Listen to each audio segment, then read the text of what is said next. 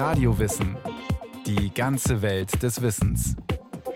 Ein Podcast von Bayern 2.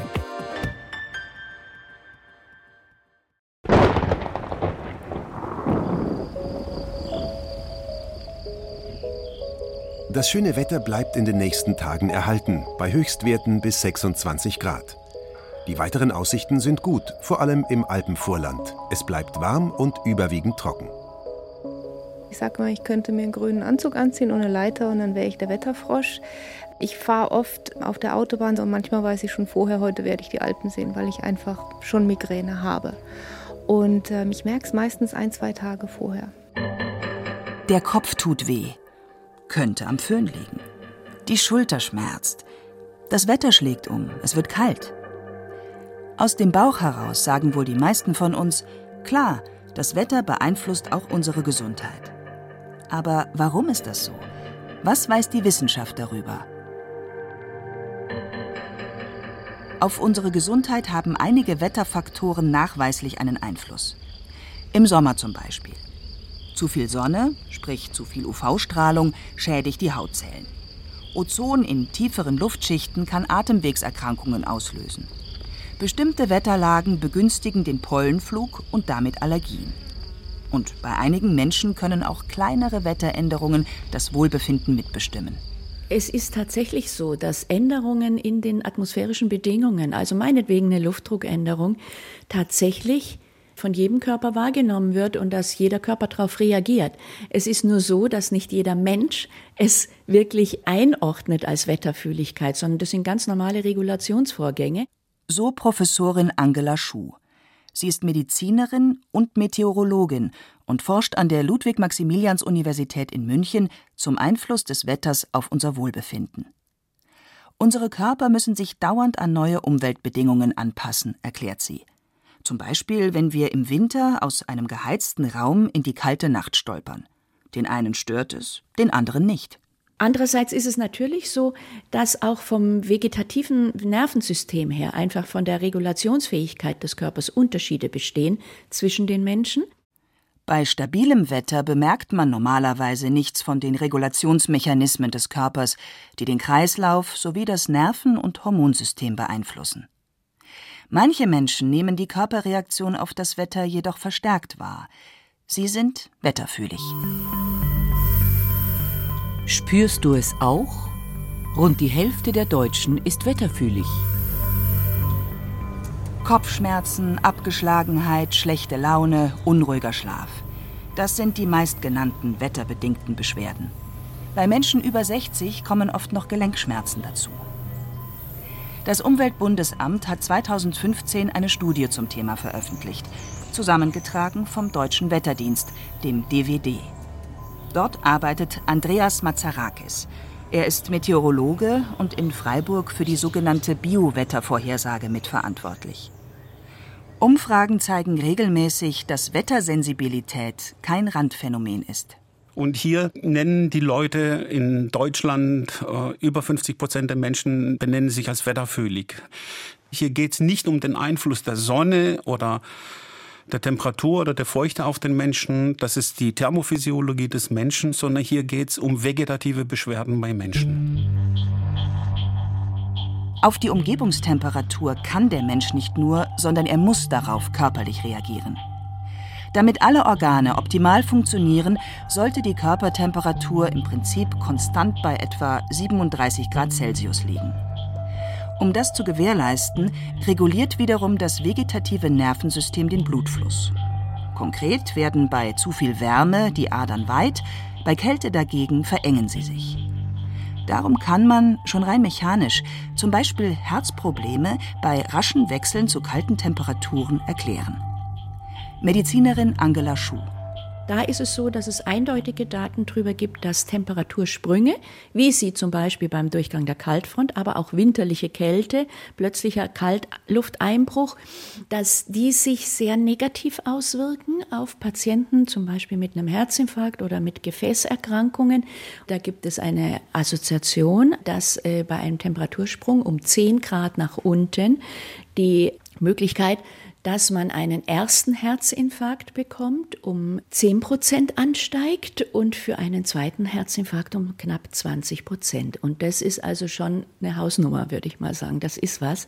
Das betrifft auch Schlaganfälle oder Embolien etc.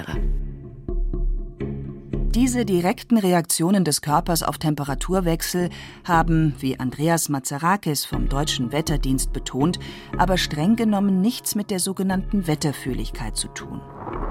Deren unspezifischere Symptome hängen zwar auch mit dem vegetativen Nervensystem zusammen, das steuert ja auch Atmung, Stoffwechsel und Verdauung, aber die Auswirkungen sind eben uneindeutig. Die Wetterfühligkeit, das ist eine große Palette von äh, Beschwerden, wie die allgemeine Befindlichkeitsstörung oder Beeinträchtigung, Abgeschlagenheit oder auch Nervosität, Schwindel oder auch Depressionen oder auch Konzentrationsstörungen oder auch Schlafstörungen und Kopfschmerzen. Das sind alles Faktoren, die nicht nur unbedingt mit dem Wetter zusammenhängen, sondern äh, ihre Ursache liegt bestimmt irgendwo anders. Aber das Wetter führt dazu, dass diese Beschwerden das Glas zum Überlaufen bringt. Frieren, Schwitzen, das sind normale Körperreaktionen auf normale Wetterreize. Wenn die Reize aber zu stark für einen Organismus sind, werden auch Stresshormone ausgeschüttet. Es wird angenommen, dass wetterfühlige Menschen eine niedrige Reizschwelle haben und der Körper deswegen schon auf geringe Wetterreize heftig reagiert. Bei einigen Menschen ist das noch deutlich problematischer als bei anderen. Die Fachleute unterscheiden zwischen nur wetterfühlig und wetterempfindlich. Und die Wetterempfindlichen machen ungefähr 15 bis 20 Prozent der menschlichen Bevölkerung aus in Deutschland. Und die haben schon akute Beschwerden, viel stärkere Beschwerden. Und die haben auch eine längere Krankheitsgeschichte beziehungsweise eine längere Vorgeschichte. Und die leiden viel stärker unter den Änderungen des Wetters. Der Klassiker sozusagen sind die rheumatischen Erkrankungen, Erkrankungen des Bewegungsapparates. Und da kennen wir schon von der Oma her eben, die gesagt hat, Mai, ich spüre, das Wetter schlägt um. Aber auch Migränepatienten und viele andere spüren wirklich das Wetter. Und das mitunter massiv. Die Krankheitssymptome verschlechtern sich bei wetterempfindlichen Menschen bei Wetteränderungen in manchen Fällen deutlich. Ich habe mir schon oft überlegt, ob ich mir das einbilde, ob ich vielleicht denke, ich habe irgendwo gelesen, dass das Wetter schlechter wird oder sich ändert und dann kriege ich Migräne, weil ich damit rechne. Nina Rieger leidet seit sie klein ist an Migräne. Wetterumschwünge und der typische Münchner Föhn, warme Fallwinde an der windabgewandten Seite der Alpen, verschlechtern ihre Beschwerden. Ich habe aber oft auch schon Migräne bekommen und dachte mir, wo kommt das jetzt wieder her? Und dann sehe ich, wie die Alpen mich anstrahlen, wie ich jeden einzelnen Berg sehe und dann weiß ich, okay, daher kam es. Also ich reagiere auf den Föhn, ich reagiere auf Wetterwechsel. Nina Rieger ist wetterempfindlich. Das heißt, die Migränesymptome werden vom Wetter negativ beeinflusst. Wie genau ist unklar, aber sie hat Beschwerden. Und das mitunter schon deutlich vor dem Wetterwechsel. Vorfühlig nennen die Fachleute das eben Personen, die spüren schon ein paar Tage vorher, dass sich was tut. Und da ist eben auch das häufigste eben, dass die Bewegungsapparatbeschwerden verstärkt sind, Narbenschmerzen zum Beispiel. Oder eben auch Migränekopfschmerzen. Wenn der Leidensdruck empfindlicher Personen zu viel wird, wirkt sich das letztendlich sogar gesamtgesellschaftlich aus. Für das Jahr 2012 wurde errechnet, dass berufstätige, wetterfühlige Personen durchschnittlich 1,7 Tage im Job ausfielen, wegen des Wetters. Wenn man jetzt berechnet, dass ca. 40 Millionen Menschen in Deutschland berufstätig und davon rund 50 Prozent wetterfühlig sind, dann gehen im Jahr schätzungsweise über 31 Millionen Arbeitstage verloren. Und wenn man das dann hochrechnet, sind es ein paar Millionen Euro, die das betrifft. Also Wetterfühligkeit hat eine ganz große Relevanz für unser Gesundheitssystem. Das muss man ganz klar sagen, weil Wetterfühlige eben auch insgesamt dann diese Beschwerden haben und deshalb zum Beispiel auch Kuren machen oder eben äh, Medikamente auch kaufen, natürlich auch viele Naturheilverfahren ausprobieren, aber auch häufig zum Arzt gehen und sich alle alles Mögliche verschreiben lassen dann. Umso erstaunlicher ist es, dass so wenig bekannt ist über die exakten Zusammenhänge von Wetter, Wetteränderungen und einzelnen Grunderkrankungen, die sich in der Wahrnehmung der Betroffenen ja offensichtlich verschlechtern. Die Suche nach Erklärungen. Woher kommt der Druck im Kopf? Es gibt ein paar Schmerzerkrankungen, die offensichtlich durch Wetteränderungen ja schlimmer werden, akut schlimmer werden oder aber vielleicht sogar ausgelöst werden. Im zweiten Fall würde man dann vom Trigger sprechen, also von einem Auslöser. In der Regel handelt es sich bei den Kopfschmerzen, wenn die Menschen wirklich darüber schwer klagen, um migräneartige Schmerzen. Karl Messlinger ist Professor für Physiologie an der Universität in Erlangen. Er hat sich auf die Erforschung von Schmerzreizen spezialisiert. Wie entstehen Kopfschmerzen und was passiert dabei im Körper? Als er vor einigen Jahren an Tierexperimenten in einer Klimadruckkammer in Japan beteiligt war, merkte Karl Messlinger, dass die dort künstlich erzeugten Luftdruckveränderungen auch Auswirkungen auf ihn hatten. Und ich bin ja so ein Patient, der zwar keine Migräne hat, sondern tatsächlich auch manchmal Kopfschmerzen. Die Kopfschmerzen sind nach meinem subjektiven Empfinden tatsächlich auch assoziiert mit Wetteränderungen, insbesondere wenn der Luftdruck sinkt. Und äh, diese Art von Kopfschmerzen tatsächlich auch in der Klimakammer auf, als dieser Druck abgesenkt wurde. Das sind äh, natürlich nur ja, Annäherungen an normale Wetterbedingungen, weil diese Luftdruckabsenkung experimentell sehr schnell erfolgt ist damals. Aber das war ganz interessant.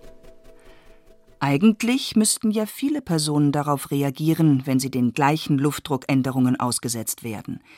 So die Idee hinter dem Anschlussexperiment, das Karl Messlinger dann durchführte. Er steckte Probanden mit und ohne Kopfschmerzproblematiken in die Druckkammer. Und tatsächlich etwa ein Drittel klagte bei solchen Luftdruckabsenkungen über Kopfdruck, über Ohrdruck bis hin zu leichten Kopfschmerzen.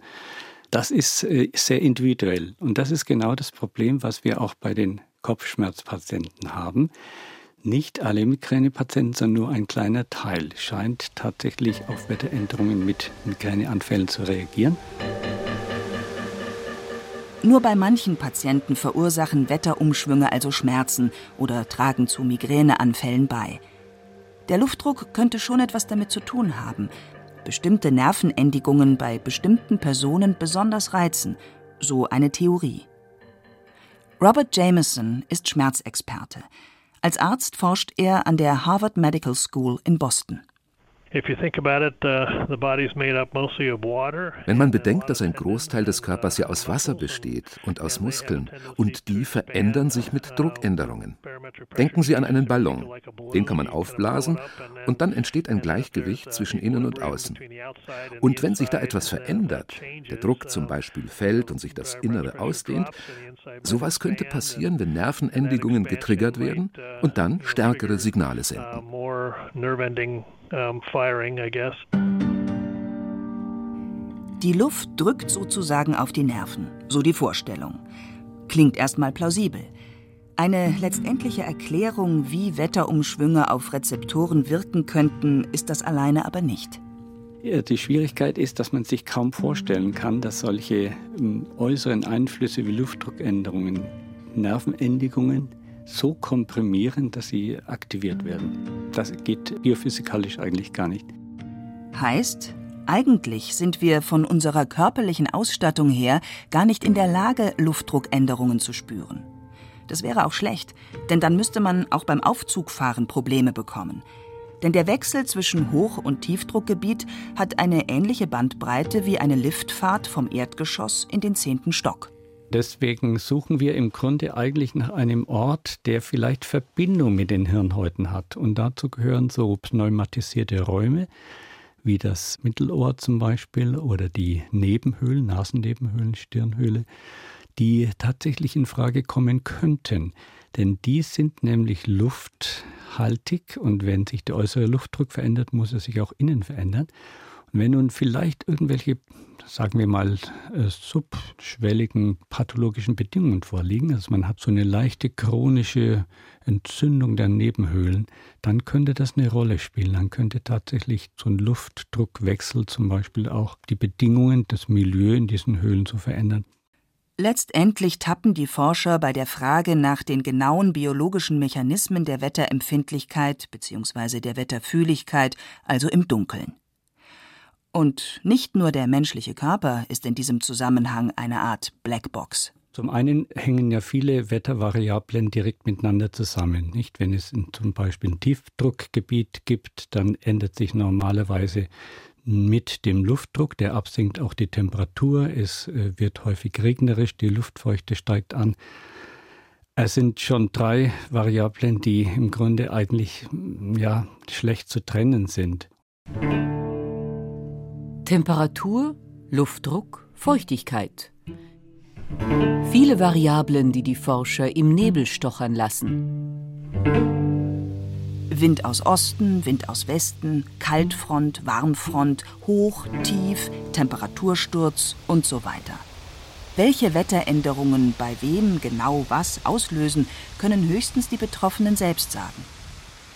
Bei der sogenannten Biowettervorhersage unterscheidet der Deutsche Wetterdienst fünf Wetterlagen. Erstens die stabile Hochdrucklage. Hier haben statistisch die wenigsten Menschen Probleme. Zweitens die sogenannte Warmluftadvektion. Das ist zum Beispiel das Auftreten einer Warmfront. Eine dritte Kategorie ist das Tiefdruckzentrum. Und viertens gibt es die sogenannte Kaltluftadvektion, wenn sich beispielsweise eine Kaltfront nähert. In die fünfte Kategorie fallen alle Wetterlagen, die nicht zu den anderen gehören. Nähern sich Warm- oder Kaltfront, sind körperliche Beschwerden durchaus möglich, zum Beispiel Kopfschmerzen oder zunehmende Probleme bei Asthmatikern. Im Tiefdruckzentrum kann es allgemeine Befindlichkeitsstörungen geben, aber auch die berühmten Phantomschmerzen. Höhere Luftfeuchtigkeit ist schlecht bei Gelenkproblemen und so weiter. Das Wetter in Bayern vielerorts sonnig, Höchstwerte 18 bis 22 Grad. Bayern liegt im Einflussbereich einer Hochdruckzone. Das Biowetter? Am Montag hat man bei kühler Luft einen tiefen Schlaf. Man fühlt sich ausgeruht. In der ersten Tageshälfte kann es in feuchter Luft zu rheumatischen Beschwerden und Gelenkschmerzen kommen. Örtliche Nebelfelder lösen sich auf, gebietsweise kommt die Sonne hervor. Sonst ziehen meistens dichte Wolkenfelder vorüber. Das Biowetter die Wetterlage schlägt auf die Stimmung. Bei Personen mit niedrigem Blutdruck kommt es vermehrt zu Kopfschmerzen und Schwindel. Diese Warnhinweise beruhen auf den Erfahrungswerten von Betroffenen sowie von Ärztinnen und Ärzten. Es gibt einfach Wetterlagen, bei denen statistisch gesehen die Wahrscheinlichkeit für gewisse Gesundheitsprobleme steigt, erklärt Biowetterexperte Andreas Mazarakis vom Deutschen Wetterdienst in Freiburg. Wir berechnen ein Maß, das heißt potenzielle Vorticity, das gibt uns die Wirbelstärke. Und die Wirbelstärke ist ja am größten bei einem Tiefdruckzentrum.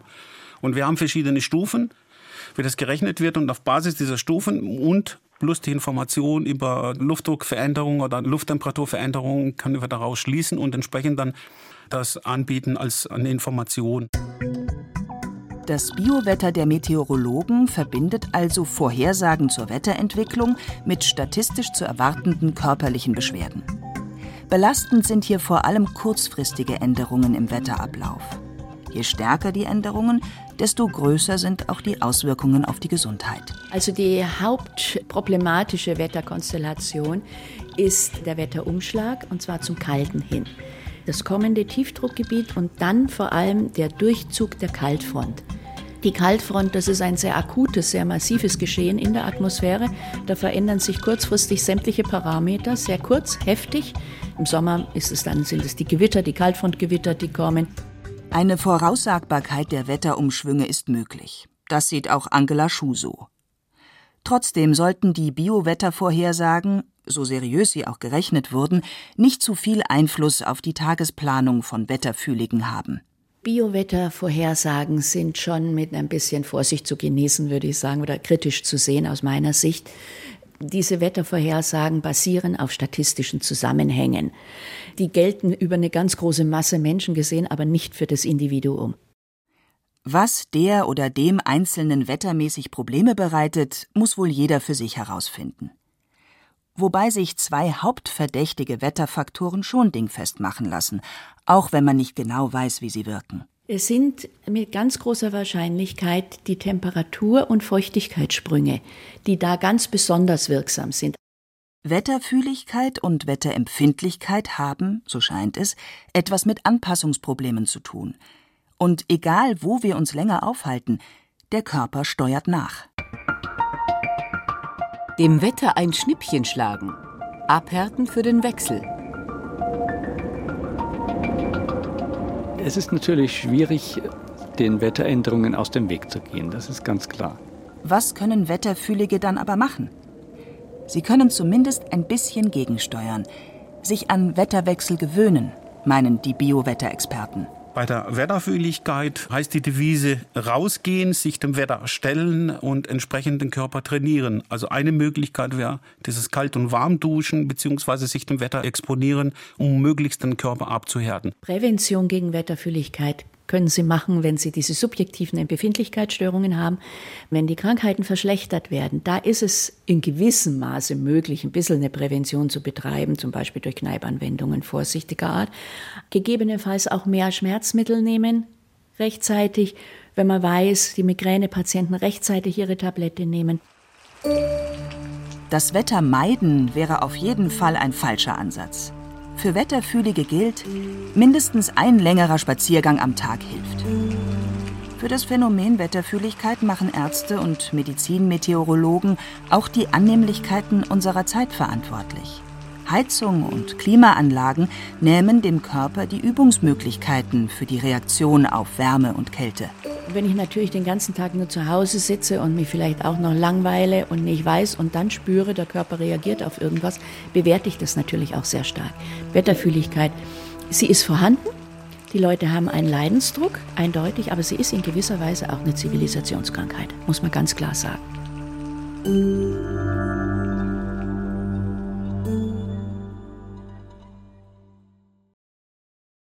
Sie hörten Wetter und Wohlbefinden.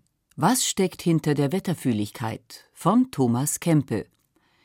Es sprachen Hemmer Michel, Marlene Reichert, Peter Veit und Heinz Peter. Ton und Technik Clemens Kamp. Regie Sabine Kienhöfer. Eine Sendung von Radio Wissen.